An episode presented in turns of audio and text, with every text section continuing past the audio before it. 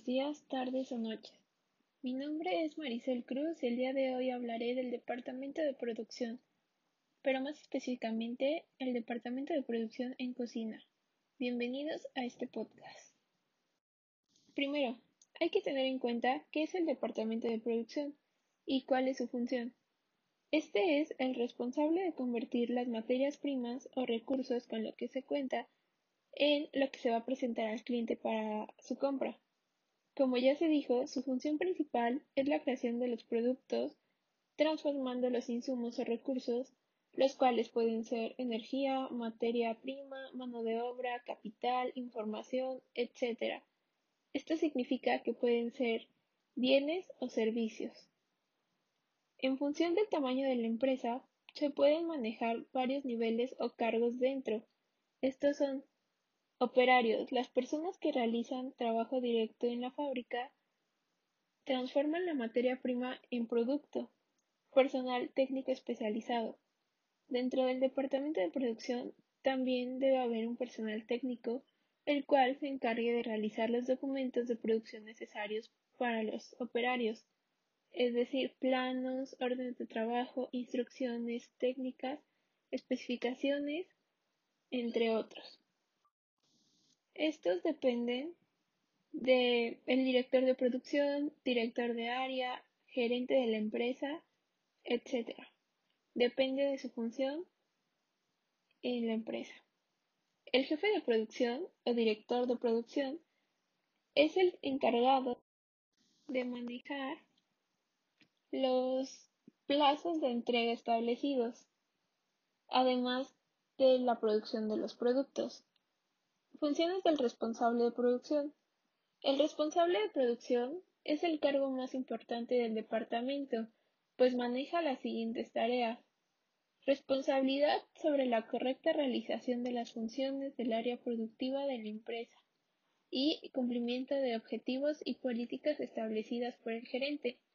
Rentabilizar y planificar los recursos productivos de la empresa para mantener un aumento de la productividad a la que se respeta los estándares de calidad, organizar y hacer seguimiento de la ejecución de todos los trabajos dentro del ciclo de producción, asimismo que cumplan las especificaciones establecidas en el sistema de calidad. La administración de la producción a través de evaluaciones del proyecto productivo, planificación de la producción, implementación y manejo de recursos, y control de producción el diseño y control de la calidad de los procesos mediante determinación de estándares de calidad, su medición y la correcta de desviaciones. El perfil de un jefe de producción puede ser una persona con experiencia en el proceso de producción de la empresa, con alto sentido de compromiso, ética, trabajo en equipo, colaboración, ser responsable, tener buena comunicación y Querer lograr las metas siendo líder. Capacidad de planificación, organización y supervisión de personal. El director de operaciones es el encargado de organizar y planificar la producción de varias plantas o varios departamentos dentro de una misma empresa. El perfil que debe seguir son parecidos a los del jefe de producción, pero se cuenta con habilidades y destrezas especiales que buscarán a la hora de seleccionar uno, como la habilidad de comunicación y persuasión para influir en las personas, habilidad de comunicación escrita para redactar informes claros y concisos, asimismo la capacidad para trabajar bajo presión y solucionar los problemas. Las funciones del director de operación son Tareas concretas de un director de operaciones en gran medida de la naturaleza y tamaño de la empresa. Necesita una amplia gama de habilidades de negocios e interpersonales para ser aceptado en este cargo. En general, un gerente de operaciones planifica, supervisa y ayuda a una mejor comunicación. Una vez explicado esto, podemos hablar del departamento de producción en restaurantes, y por ello nos referimos a la cocina. Es esencial hablar de la cocina, pues la cocina es la zona industrial de un restaurante, es decir, la zona de producción, donde se elaboran los alimentos que serán servidos. Esta cuenta con un personal dirigido por un chef o jefe de cocina, asistido por un sous-chef, que es el segundo al mando, seguido de los jefes de partida que dependerán del área, ya sea cocineros o ayudantes, los encargados de limpieza de la cocina y el lavado de los materiales para el servicio llamado steward, dirigidos por un chef steward, el cual reportará al chef ejecutivo. Grandes cadenas de hoteles y grandes industrias restauranteras disponen de pequeñas cocinas para suplir los alimentos y de una cocina central grande con almacenes abastecidos para suplir a las demás. En estas grandes cocinas se preparan alimentos del restaurante principal, de salones de banquetes con almacenes de abastecimiento para suplir a los demás. En estas grandes cocinas se preparan los alimentos del restaurante principal y de los salones de banquetes. En los diferentes restaurantes se nombra un chef encargado para cada cocina, los cuales siempre reportarán cualquier cosa al chef general o chef ejecutivo. En este caso, las responsabilidades vienen siendo cargos y se reparten de la siguiente manera. Cargo de cocina caliente. Cocina caliente es el área donde se encuentran las estufas, tipos de parrilla, freidores, salamandras, baños marías, etc. Este es un área importante pues aquí se hará la mayoría de las comidas. Cargo o área de cocina fría y despensa. En esta área se preparan todos los platos fríos, tales como ensaladas y pastas. También se encuentran ahí las cámaras para conservación de vegetales o para conservar productos como carnes, em, mariscos, pescados, etc. Todo esto es importante pues esto también se enviará a la cocina caliente. Área de café. Están ubicadas normalmente cerca de las oficinas. No es tan común que en grandes eventos sean servidos sin embargo, recordemos que algunas veces en los hoteles y restaurantes las personas buscan algo llamado coffee break, que muchas veces los hoteles y restaurantes ofrecen, que es el momento donde las personas toman un break y salen a tomar café y galletas. Esta área se encarga de la ubicación de cafeteras y máquinas de café, su buen funcionamiento y en este caso que no falten aperitivos.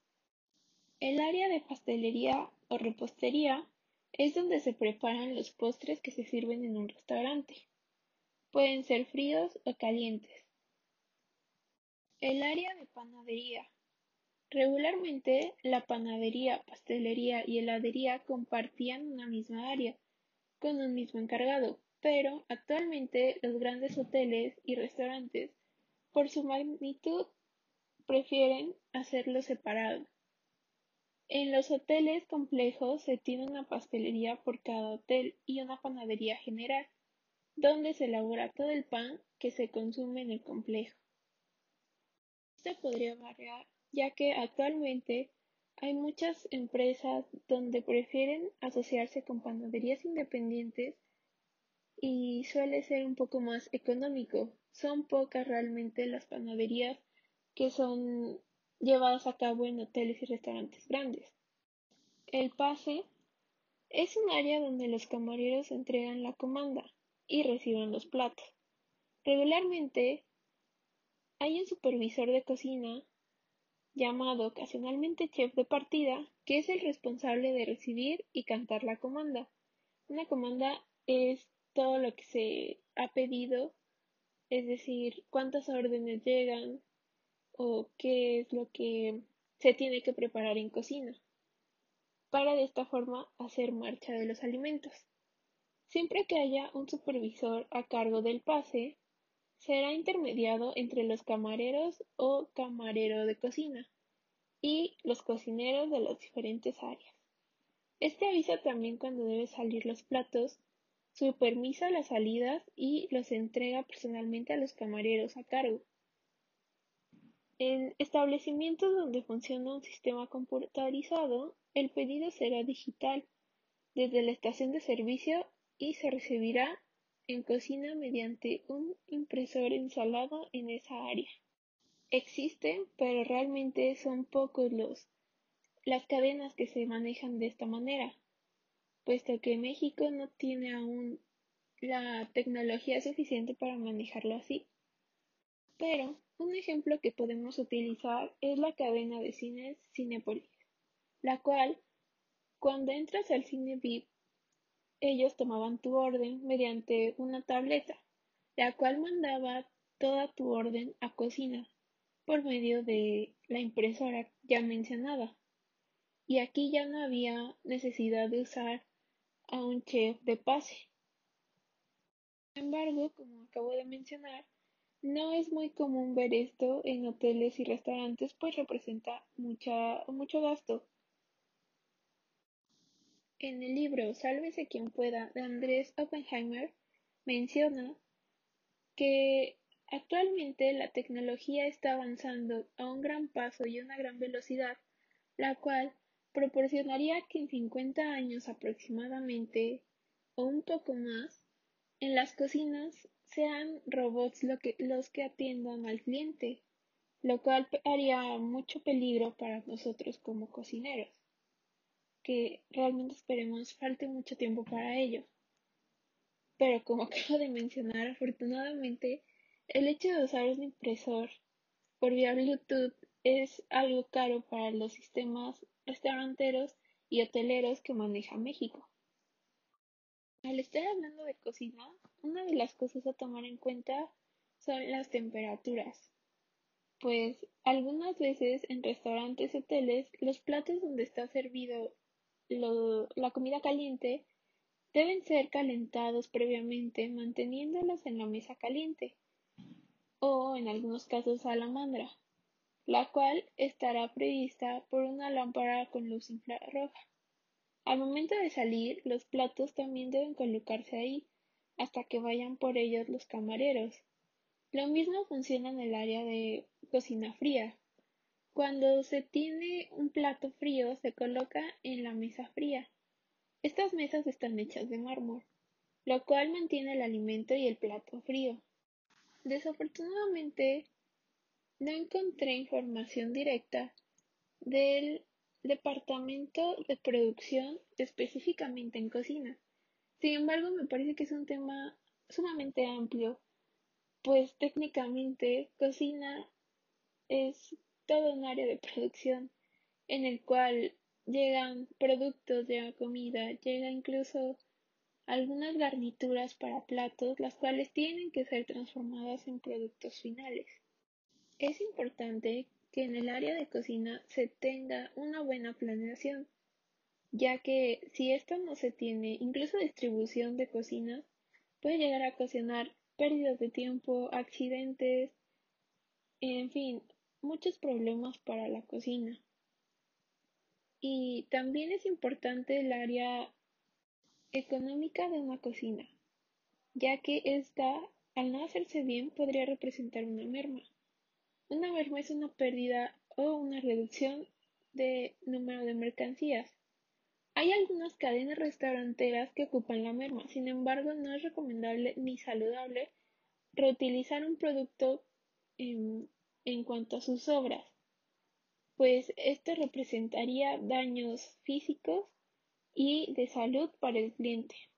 Es por ello que se maneja la receta estándar. Esta receta estándar es una receta que deben manejar en cocina todas las personas involucradas, ya que contiene ingredientes, gramaje, el costo y costo final de lo que será el plato y cuántas porciones saldrán de este. Así se tiene un control de todo lo que se va a implementar precisamente para evitar las mermas o pérdidas. Otra cosa no muy mencionada es el equipo necesario que se debe tener en cocina para una buena elaboración de productos. Y por ello me refiero a uniformes, zapatos antiderrapantes, material necesario, equipo realmente seguro en cocina. Por ejemplo, los pisos. Normalmente piden que usemos zapatos antiderrapantes, pero también es necesario un piso antiderrapante, pues los accidentes en cocina son entre los tres primeros en México. Entonces, es importante manejar seguridad en cocina.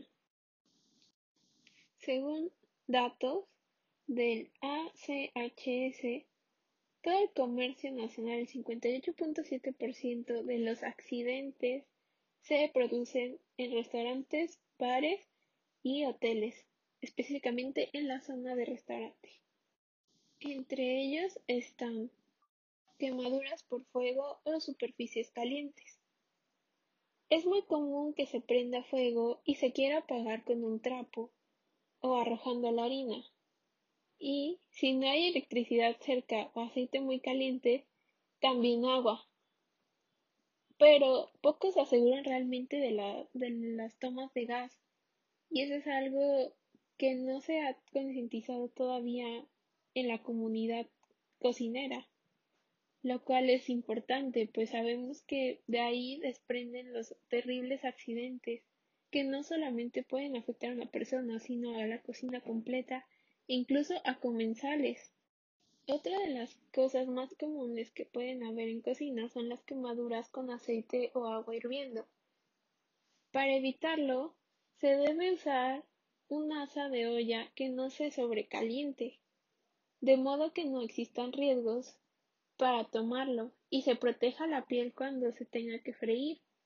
Muchas personas al entrar al mundo de la cocina no miden el peligro que existe y se les hace fácil echar productos congelados a la freidora, lo cual representa un riesgo total, pues recordemos que un producto congelado mantiene más cantidad de agua.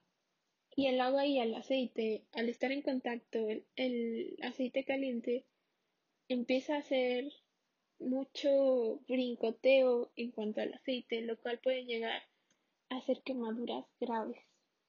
Eso en el mejor de los casos.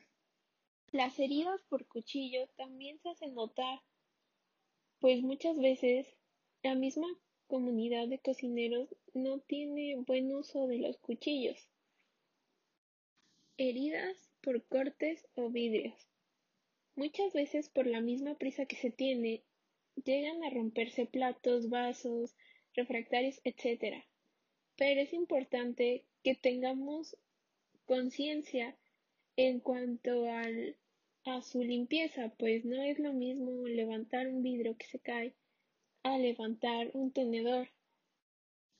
Y por último, pero no menos importante, la intoxicación. Es importante mencionarlo puesto que al hablar de proceso de, producción se debe contar con un manual de usos y de organización en cuanto a materiales. Es por sentido común que nosotros como cocineros tenemos que tomar en cuenta el hecho de que el área de químicos no puede estar cerca del área de cocina. Esto refiriéndose a blancos. Todo esto es importante de mencionar, pues aunque parece simple, al día de hoy son problemas que surgen en cocina y son muy marcados, pues no se tiene la conciencia, no se tiene em, ciertas medidas que se ocupan en cocina, como por ejemplo el uso de seguridad o equipos necesarios para trabajar. Y realmente esto también involucra muchas veces a los comensales. Como vimos al inicio de este podcast, y por lo ya mencionado antes, es necesario que en cocina exista el personal técnico especializado.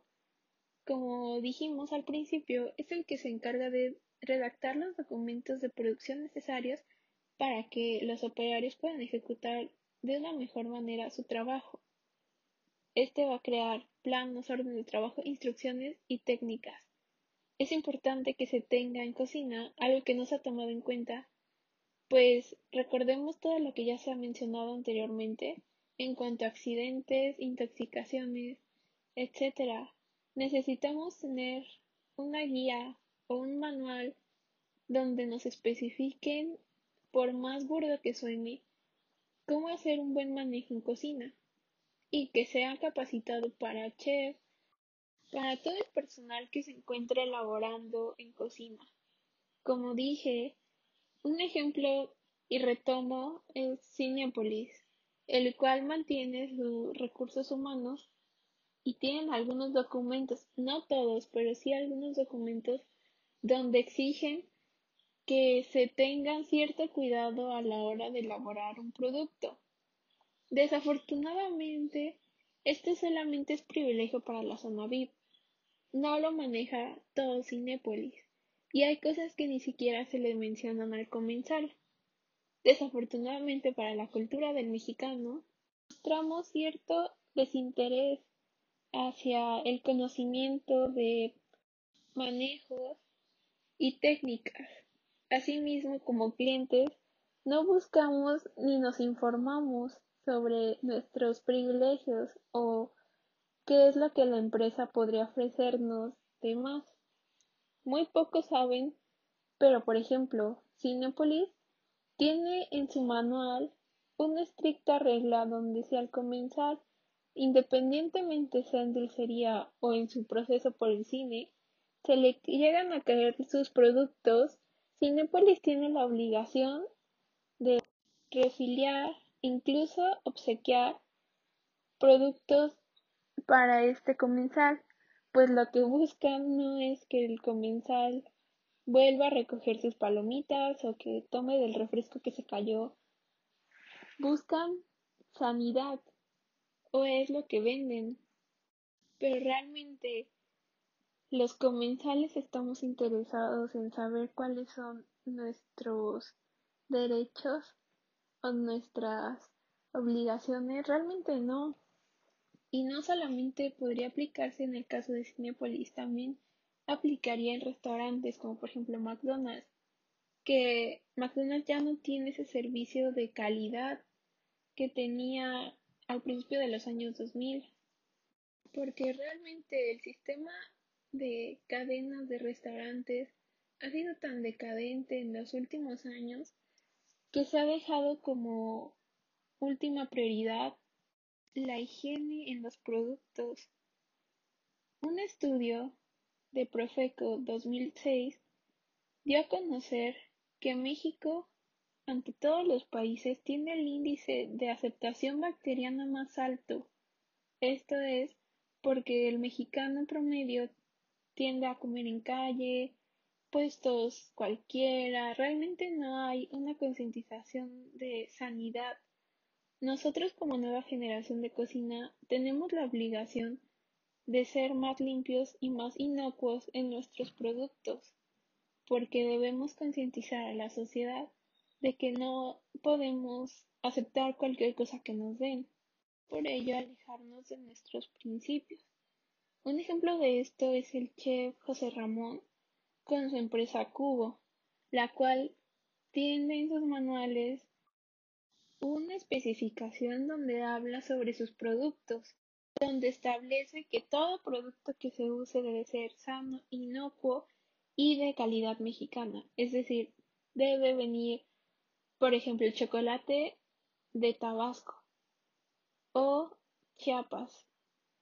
Él busca que México crezca en el sentido repostero con lineamientos sanos, es decir, no por vender más va a consumir productos extranjeros, a eso me refiero con que México debe explotar más sus materiales, sus productos, sin la necesidad de caer en dañar al comensal.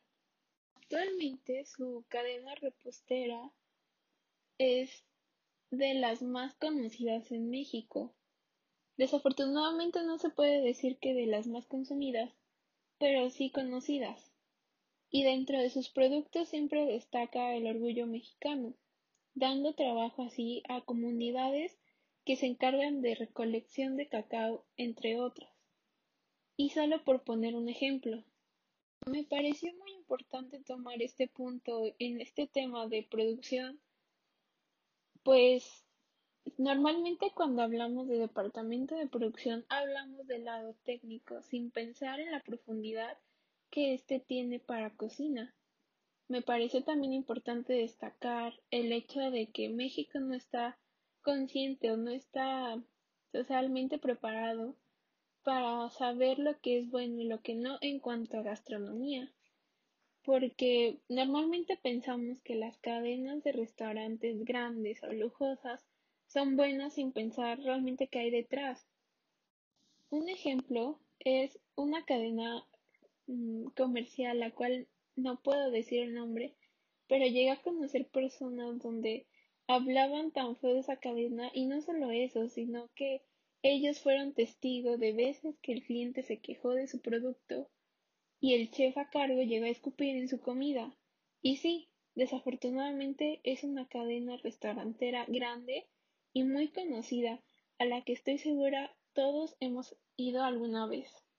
Entonces, sí, tomemos en cuenta que el departamento de producción toma las materias primas para convertirlo en un producto final, pero también tomemos en cuenta la calidad social en la que queremos invertir nuestro producto final. Por último, quiero decir que en cuanto a producción, no somos malos, no tenemos malos recursos ni malos cocineros, porque realmente México es la cuna de productos gastronómicos amplios y sí, solamente nos hace falta como sociedad ser más conscientes y más dedicados a lo que estamos vendiendo y lo que estamos ofreciendo como cocineros. Para el día de mañana que seamos emprendedores poder tener un restaurante, una cadena, etcétera, lo que nos nosotros soñemos, que tenga una buena planilla, una buena producción y que todo sea sano e inocuo. Eso ha sido todo por hoy. Muchas gracias por escucharme. Hasta luego.